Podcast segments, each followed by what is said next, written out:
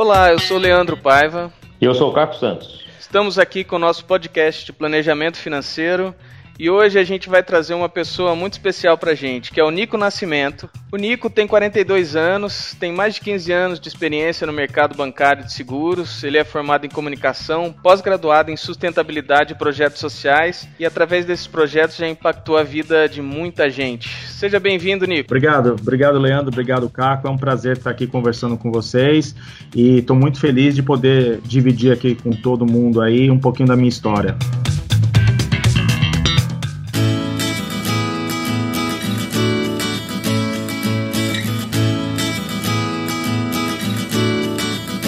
Bom, Nico, começa contando pra gente como é que você veio para esse mundo de planejamento financeiro, conta um pouquinho do que acabou te levando na vida a, a, escolher esse caminho. Na verdade, foi bem por acaso, não foi uma coisa planejada, né? Foi algo que aconteceu. Eu, como milhões de brasileiros, a gente não aprendeu isso na escola. Ninguém aprende na escola como lidar com dinheiro. Apesar de ser uma coisa importantíssima que impacta todos os dias a nossa, a nossa vida, e que eu fico até pensando o que que tem na nossa vida que não passa diretamente ou indiretamente pelo dinheiro. Então, como todo mundo, eu sofri por não saber gerir o dinheiro e acabei cometendo alguns equívocos e por isso acabou me levando a pensar muito mais sobre o tema, entender como fazer a gestão melhor do meu dinheiro, planejar projetos, objetivos e tem um outro ponto que eu acho fundamental. Infelizmente no Brasil a gente sofre de um tabu. As famílias não falam sobre dinheiro. Elas falam sobre tudo, fala sobre novela, fala sobre esportes, agora está começando a falar sobre política, mas eu não vejo ninguém dentro de casa sentando e falando assim, pô, como é que você lida com o seu dinheiro? Como é que você faz a gestão do seu dinheiro? Qual a importância? Quais seus sonhos? E como isso tem diretamente a influência do dinheiro? Isso é que me chama a atenção. Eu, basicamente, entrei a fundo né, nesse projeto na questão da, da, da educação financeira, foi quando eu, eu fui, eu sempre trabalhei como coordenador de voluntariado e veio para mim a proposta de liderar um grupo dentro de um projeto que é global, que foi reconhecido pela Unesco, para levar educação financeira para jovens dentro de escolas públicas e privadas dos 10 aos 16 anos. E isso para mim foi espetacular, porque eu tinha a tarefa de não só liderar o programa, mas também de formar os voluntários dentro da empresa, um projeto corporativo. E o que mais me espantou não era só os alunos que não entendiam de educação financeira. Os meus colegas, os meus pares, isso eu estou falando de pessoas já formadas, graduadas, pós-graduadas, pessoas não entendiam como lidar com dinheiro. E muitos deles sofriam do mesmo problema, assim, de não entender o, qual é o papel do dinheiro. As pessoas não entendem qual é a função do dinheiro, né? Por conta disso, me impressionava. E aí foi quando esse tema entrou mais a fundo na minha vida, comecei a me dedicar mais a estudar, a entender e aplicar. E aí eu entendi o seguinte: o que falta para todo mundo é um método, é algo consistente que você possa se apoiar para justamente te trazer resultados e com isso você consiga atingir seus objetivos e seus sonhos, né? Esse método é, é, o que mais me chamou a atenção, que é o planejamento financeiro pessoal. E acho que você falou uma coisa aí que é bem importante, né? Porque antes de ter o método, você precisa ter consciência de que não sabe, né? Então, eu vejo por aí é, muita gente que acha que tem um planejamento financeiro e tem uma planilha de gastos, ou acha que tem um planejamento financeiro porque já investe por uma corretora e saiu do banco, mas que no final das contas tem outros buracos, né? Do, do planejamento, na vida financeira que não estão necessariamente relacionados a isso. Como é que você descobriu daí, principalmente nos seus pares, obviamente nas crianças é, é, fácil de entender, mas nesses seus pares, como é que você descobriu quanto da consciência faltava para essa turma? Como é que você fez para mudar isso? Ah, bem simples. O pessoal sempre chegava para mim e falava assim: Nossa, eu tô na metade do mês e já acabou o dinheiro. E eu perguntava, mas como assim? E as pessoas não sabiam, simplesmente ninguém. Falou assim, mas onde você está colocando o seu dinheiro? O que, que você faz? Recebeu o seu salário e onde vai o seu salário? Uma boa parte das pessoas não sabia para onde ia o dinheiro. Ele pagava simplesmente o que a gente chama de, para quem não conhece, está ouvindo a gente aí pela primeira vez, a gente chama de gastos fixos. O cara pagava conta de água, de luz, aluguel, alguma coisa nesse sentido, pagava essas coisas e depois eu falava, mas e o restante do dinheiro? Eu não sei, eu não sei para onde foi. E isso é o que mais me espanta. E às vezes eu perguntar, pô, você tem uma planilha? O cara, pô, eu tenho uma planilha. Só que a, a forma como ele organizava a vida financeira dele estava equivocada, porque ele olhava para o passado, mas sempre uma parte muito pequena do passado e não entendia que a maioria dos recursos dele que estava se perdendo eram custos variáveis. O que, que são os gastos variáveis? São aquela coisa de tipo, vai muito no restaurante, pizza e nada contra isso. A gente tem que fazer essas coisas, porque senão a vida fica chata. Mas desde que tenha um planejamento e você saiba exatamente para onde está indo os seus recursos, para que depois você não se endivide. Muitos deles não sabiam o que fazer com isso e acabava sempre entrando num cheque especial ou pedindo dinheiro emprestado e isso gerava conflitos, né? Que é o pior. Aí você já não dorme mais, a pessoa já não tem mais tranquilidade para fazer o dia a dia. Dentro da empresa, por exemplo, eu via muita gente, muitas vezes, ligando no telefone, tentando resolver com o banco, tentando resolver com algum credor dívidas. Então, impactava também o dia a dia dele na empresa e na vida pessoal. É, isso é uma coisa que a gente fala bastante aqui no podcast. Usar a planilha de despesas, se você já tem, ouvinte, começa a usar a sua planilha de despesas além de controlar para fazer um orçamento e para poder tomar decisão. É isso que você está falando, né, Nico? Sim, claro, porque é justamente assim, o orçamento é olhar para o passado. Mas se você não entende sua consciência, da onde está indo o seu dinheiro, como é que você vai ter o poder de decisão na hora de comprar para entender o seguinte, peraí, eu posso gastar esse dinheiro? E eu sempre brinco assim, na escola, quando eu fazia o projeto de educação, eu falava para os jovens, né, para os adolescentes, assim, ó, existem três coisas que são importantes. Você tem que sempre se perguntar quando você vai fazer uma compra. Eu preciso, eu quero e o principal, eu posso. Você só vai saber se você pode se você fizer um orçamento correto, para justamente assim, olhar para o passado, entende tudo, o que, que é custo, os seus gastos fixos, gastos variáveis e separar isso, e aí sim você vai entender assim, ó, toda semana eu poderia gastar 200 reais, 300 reais, mas aí é o que a gente fala, aí é planejamento, aí tem método, aí tem estratégia, porque você sabe exatamente o quanto você pode gastar e quando, que é o principal. E com essas crianças, Nico, você conseguiu ver uma evolução no aprendizado delas com, a, com as finanças? Já ouviu falar naquele momento eureka? Ou tipo, momento uau? Já. Acontecia muito isso com as crianças, cara. E era espetacular. Quando você explicava para ela de início, eles não entendiam. E falava, não, cara, eu falei, Nico, pô, eu não tô entendendo. Eu falo assim, beleza, vamos de novo. Aí na hora que você explica que ela entende exatamente qual é o papel do dinheiro e para que, que serve o dinheiro, que ele não é um fim, ele é um meio, ele é mais uma ferramenta para você atingir seus objetivos e seus sonhos, a molecada pirava. Falava, caramba, agora eu entendi. Eu falei assim, tá vendo? Quando você explicava ainda a questão de juros e juros compostos, a molecada pirava. Falava, cara, agora eu entendi por que, que eu tenho que guardar esse dinheiro, por que, que o mercado financeiro funciona, essa coisa de estar tá todo mundo trocando dinheiro, passando de mão em mão, mas sempre assim, o que, que é riqueza? Eu sempre falo muito forte, cara, o que é riqueza para você? Que, que é ser rico para você? Sempre vem aquele estereótipo assim, pô, ter rico é ter muito dinheiro. Eu assim, não, isso não é ser rico. Isso não é mentalidade de quem realmente entende o que é riqueza. E quando a gente conseguia trabalhar isso neles, era espetacular. É, era algo que para mim eu ganhava o dia. Eu falava, meu, se ele vai dar, dar, continuidade ou não, eu não sei. A gente nunca sabe porque cada um segue um caminho em sua vida. Mas eles saíam dali e o que era mais interessante, eu sabia que eles chegavam em casa e falavam para os pais. Muitas vezes o pai sabia menos que ele e ele fala: Mãe, agora você está entendendo? Vamos fazer um orçamento. Pô, conversei com meu pai sobre essa questão de assim, por que, como funcionam os juros compostos no dinheiro? Por que, que a gente precisa guardar esse dinheiro e investir para lá na frente ter um poder de compra maior? Questão da inflação. Quando você explicava isso para eles, ele fala: Caramba, agora entendi por que, que eu estou perdendo dinheiro isso, para mim, que tenho como propósito levar isso para as pessoas, não, não, tem como mensurar. Eu saía de lá, eu falo que assim, eu, eu, eu saía mais impactado do que impactava eles esse ganho secundário, e a gente não pensa muito, né? Mas quando a gente ensina, quando a gente educa a parte financeira para alguém, essa pessoa normalmente leva para outras. Então, quando você está falando para uma pessoa, você impacta muito mais do que apenas uma, né? Você impacta a família, os amigos. E isso é importantíssimo. Você fazia isso muito lá, né? Ah, muito. Muito porque eu, eu tinha o papel de, de, coordenar os voluntários, eram 200 voluntários, só para você ter ideia. Então, fazia um trabalho de logo de cara, muito imediato,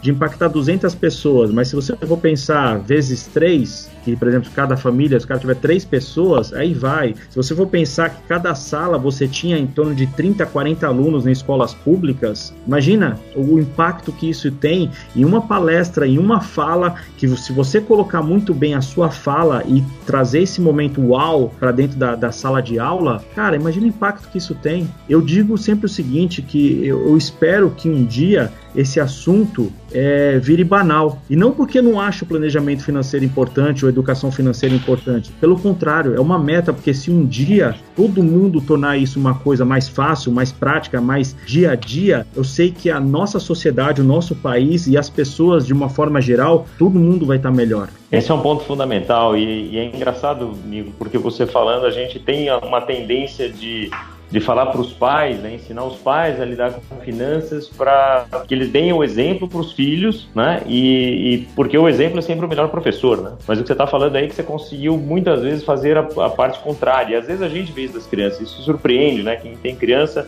muitas vezes fala, pai, não pode jogar lixo no chão, né? Pai, é, quando, é, desliga essa, desliga essa torneira, você está gastando água que não precisa. Então é fundamental a gente ir nas, nas duas direções, né? Do pai para o filho e dos filhos para os pais. Muito bonito esse trabalho.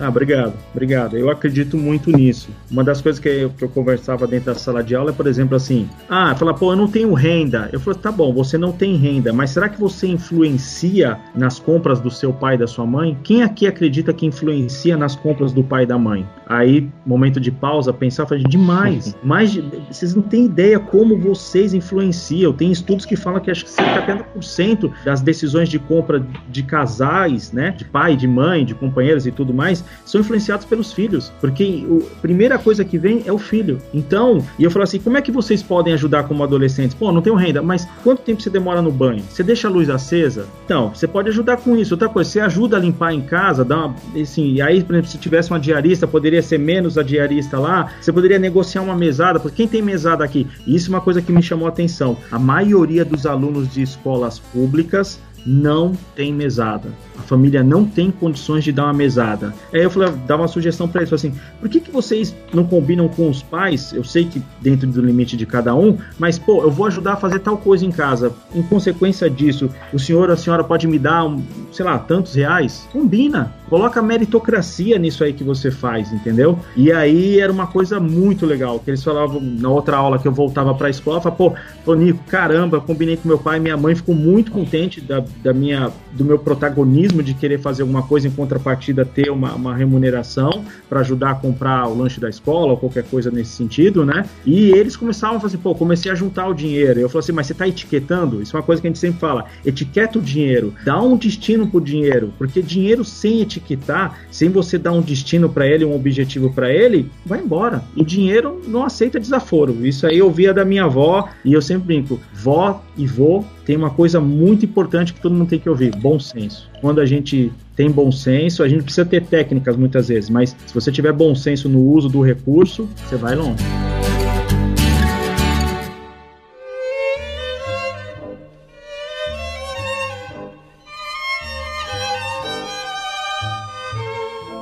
Eu queria perguntar para os ouvintes se os ouvintes notaram alguma coisa diferente no Nico. Eu acho que não, né? Mas, Oni, conta pra gente, você tem alguma coisa diferente?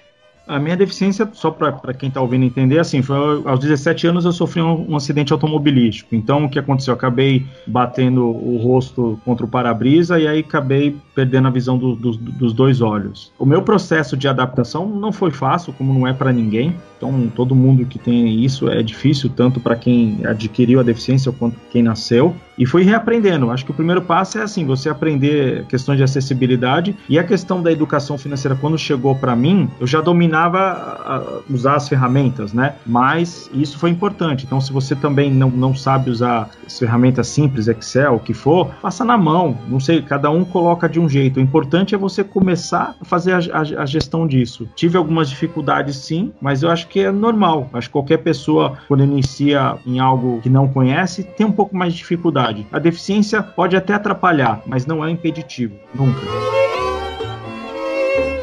Eu brinco que eu sou planejador financeiro pessoal inclusivo. Esse inclusivo fui eu que coloquei. E por quê? Eu tenho, e aqui eu vou pedir a licença, eu sei que a gente está em, em rádio, áudio, né, tudo mais, mas eu vou fazer uma audiodescrição. Para quem não conhece, é, já fica conhecendo e isso é uma coisa muito legal. Eu tenho 42 anos, eu tenho uso barba, olhos e cabelos castanhos, eu tenho pele clara e eu tenho mais ou menos um metro, mais ou menos não, tenho um metro e setenta e quatro de altura. Então, para quem não está me vendo, já conseguiu imaginar como eu sou.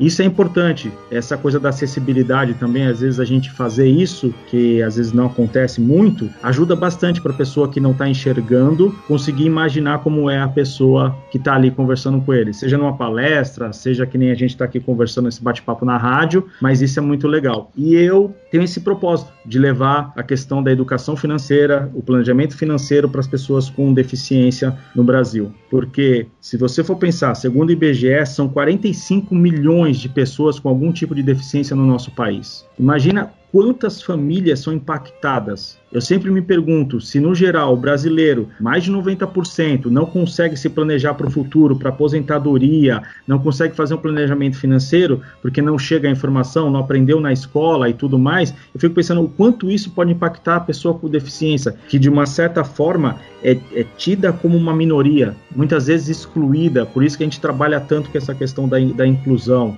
Então, eu fico muito pensativo sobre isso. Então, se alguém tiver aí, até deixa esse recado. Se você é alguma pessoa com deficiência ou conhece alguém com deficiência, como é que essa pessoa lida com o dinheiro? É difícil para ela usar os aplicativos, lidar com o dinheiro nos bancos para você é difícil, fazer um orçamento para você é difícil. Como é que você faz a gestão do seu dinheiro? Isso para você é algo complicado? Se você tiver alguma dúvida, algo que você queira saber, manda aqui pra gente, porque eu digo até pro Leandro, pro Capo, são planejadores é, financeiros também, e eu também sou. Se a gente puder ajudar de alguma forma, manda aqui sua dúvida, manda aí pra gente, que a gente tem certeza que o Leandro, o Caco, eu, é, vão ter o maior prazer aí de, de tentar ajudá-los nessa, sanar essas dúvidas. Certo, gente? Acho isso muito importante, uma coisa que eu admiro muito é essa questão do protagonismo que você sempre traz, né, Nico? Não é porque tem uma deficiência, todos, todos temos alguma, né? É, a sua é, faz da gente perceber, né, por causa da, da bengala ou alguma coisa assim, mas tem muita gente que tem deficiências que não consegue lidar e acaba usando como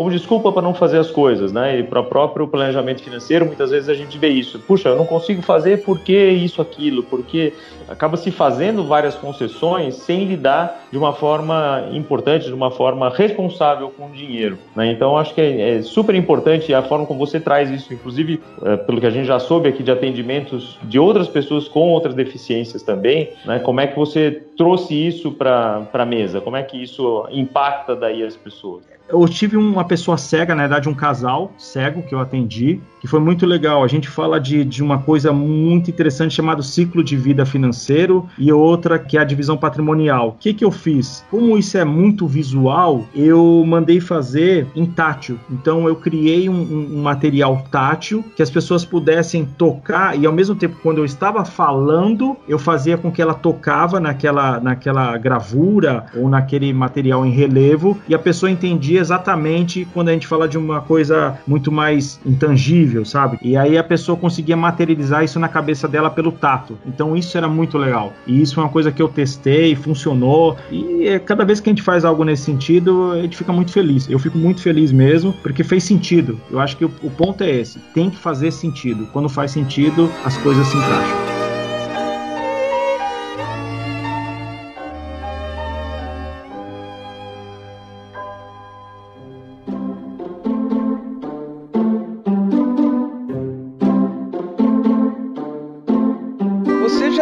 Surpreendeu alguém? Por exemplo, você marcou uma clínica financeira, foi conversar com alguém que não sabia que você era cego, chegou lá e teve uma surpresa para encontrar um cego fazendo planejamento? Já aconteceu. E como que foi? Confesso que assim, de início eu senti que a pessoa ficou com um pouco o pé atrás. Isso assim, eu lido na, na, na melhor maneira possível porque a gente tem sempre que entender. Cada um tem uma história, cada um tem um caminho. E muitas vezes aquela pessoa, ela carrega algumas crenças limitantes com ela, né? Uma delas é, por exemplo, assim, pô, a pessoa com deficiência pode fazer isso? E tem gente que é hipócrita, também tem essa. Tem gente que, tipo, pensa exatamente isso, que fala assim, pô, eu não vejo um, um planejador financeiro cego me ajudando. Isso é uma verdade, isso infelizmente acontece. Mas eu entendo que a pessoa com deficiência tem que ser protagonista nessa hora. Ela tem que mostrar para a pessoa que, assim, existe um equívoco aqui, um engano por parte dela e que você vai mostrar pela sua capacidade, pela sua performance, que você pode ajudá-la, que você pode atendê-la independente da sua deficiência. Como ocorreu depois a clínica, foi assim, a pessoa entrou meia receosa, depois quando a coisa foi acontecendo, o papo foi rolando, e é bem isso, gente, é uma conversa mesmo, a clínica financeira é um bate-papo. A gente foi, eu fui entendendo das crenças limitantes que ele tinha, então muitas coisas ele vinha da infância, que o pai dele, a mãe dele, é, é, e não estou julgando, tá, gente, de maneira nenhuma, mas estou só dizendo que assim, cada um traz essas questões. E aí foi quando ele desarmou e falou: peraí, a, a deficiência não tem nada a ver na realidade, eu digo que assim, eu só não enxergo, o resto eu faço. Então, depois a gente terminou com um abraço e um cara ele dizendo para mim, pô, gratidão. Isso é, é que mais eu posso falar, né? Fantástico, fantástico. E é isso mesmo. A condição que a gente tem é muito particular, mas isso não quer dizer que a gente possa fazer ou não possa fazer qualquer coisa. A gente vê pessoas que têm todas as condições normais e são acomodadas, não fazem nada. Então, isso vai muito realmente do que você falou de crença limitante. Isso é, é um fato. E você provavelmente enxergou coisas na vida financeira dessa pessoa que ele nunca tinha visto, apesar das diferenças visuais. Então, fica o, o pensamento momento aí. Quantas é. vezes isso não acontece, né? Da, da, pessoa não querer enxergar também mudanças de, de comportamento e, puxa, eu tenho que diminuir o meu padrão de vida agora, né? Como é que tá isso na, na minha vida financeira? A pessoa às vezes não quer enxergar, né? Então, acho que você con consegue com, com muita proeza, com muita destreza, é, fazer as pessoas realmente olharem para aspectos da vida que não, não necessariamente querem ver, né? É, é, esta pessoa em si era um homem, né? Ele tinha mais ou menos quase a minha idade, tinha 40 40 anos e muito engraçado, assim, ele nunca conseguiu poupar nada na vida dele, nunca conseguiu guardar nada, apesar de ser uma, de ser uma pessoa que ele tinha uma renda muito boa, muito boa mesmo, só que nunca conseguiu, aí é o que eu falo de gerar riqueza, isso que é riqueza, riqueza é, é mais ou menos assim, se hoje você parasse de trabalhar, quanto tempo o seu recurso, o seu dinheiro duraria? Fica a dica aí para quem tá ouvindo, e aí você vai saber quanto que você tem de riqueza. E esse rapaz, enfim, ele, na hora que comecei a conversar com ele, que ele falou, pô, não, não, consigo guardar nada, não consigo poupar nada, não tenho nada. Eu falei assim, o engraçado é que você tem uma renda boa. Aí eu falei, me explica um pouquinho sobre seu pai, sua mãe, fala um pouquinho. E aí quando ele explicou, eu fiz um paralelo para ele, que eu falei assim, o pai dele tinha o mesmo comportamental, tudo que ganhava, gastava. A gente chama, aqui na, no, no, planejamento financeiro, a gente chama de, de dente de serra, sabe? Imagina uma pessoa que sobe uma montanha construindo riqueza, ela subiu, chegou lá em cima, aí do nada ela pega e entrega tudo isso de que forma? Compra algo que não precisa, compra coisas que naquele momento, será que era o ponto ótimo para ela fazer isso? Investimentos, comprava em coisas que, que necessariamente tiravam essa riqueza dela e era isso que ele replicava. Ele simplesmente replicava o comportamental do pai dele. Ele simplesmente, toda vez que ele tinha algum dinheiro na mão, ele falava assim: Pô, parece que você está desesperado em se livrar do dinheiro. E até brinca, fala assim: tem gente que tem medo de dinheiro. As pessoas falam: ah, a, a pessoa, as coisas que as pessoas têm mais medo no mundo, para quem não sabe, é falar em público. Eu falo, pô, pô, e onde fica o medo do dinheiro? Tem gente que pode estar tá aí do outro lado pensando assim, pô, eu não tenho medo de dinheiro, não. Se eu dissesse para você, você é responsável por gerir todos os recursos da sua família, cuidar para que sua, os seus filhos se formem, cuidar para que todo mundo aqui, quando chegar na melhor idade, se aposente ou tenha independência financeira bem. Será que bate uma insegurança? É esse o ponto. Ele replicava um comportamental, que é o que a gente chama de crença limitante, do pai. Simplesmente não conseguia gerar riqueza. Ele simplesmente, toda vez que ganhava o dinheiro, ele se livrava do dinheiro o mais rápido possível. E isso foi uma coisa que quando ele falou assim, será que tem alguma vez, alguma coisa a ver? Eu perguntei para ele, será que faz algum sentido para você? Porque a gente só só levanta as questões para reflexão, né? E a hora ele começou a pensar e falou: "Meu Deus, eu tô fazendo exatamente o que meu pai fazia". Eu perguntei, né, e seu pai, como é que tá? Ele falou assim: é, infelizmente hoje ele, ele faleceu. Eu falei assim, e ele faleceu como? Ele estava bem quando ele faleceu, não estava bem financeiramente. Ele falou: infelizmente meu pai faleceu na mais imensa pobreza. Isso é assustador. E o planejamento financeiro vem para trazer o seguinte: quando a gente chega nessa idade da vida, na idade que a gente está pensando em diminuir o ritmo, a gente só não pode perder uma coisa: dignidade. Porque se a gente perde isso, não acho que ninguém mereça, nesse momento da vida, passar por isso. Esse é o Nico, é um cara de visão. Espetacular, Nico. Um privilégio nosso poder ouvir a tua história, poder ouvir o que, o que você está fazendo e como você está impactando a vida das pessoas. Obrigado, gente. Obrigado. Gratidão pela oportunidade. Fico sempre à disposição. Vou deixar um recado aqui. Se alguém quiser conversar, entender, trocar empresas, as pessoas, vier conhecer, fazer a clínica financeira para entender um pouquinho mais como isso pode impactar e mudar a sua vida, acho que todos os, os, planejadores, de uma forma geral, têm um, têm um objetivo também, é, é disseminar esse conteúdo que é tão importante.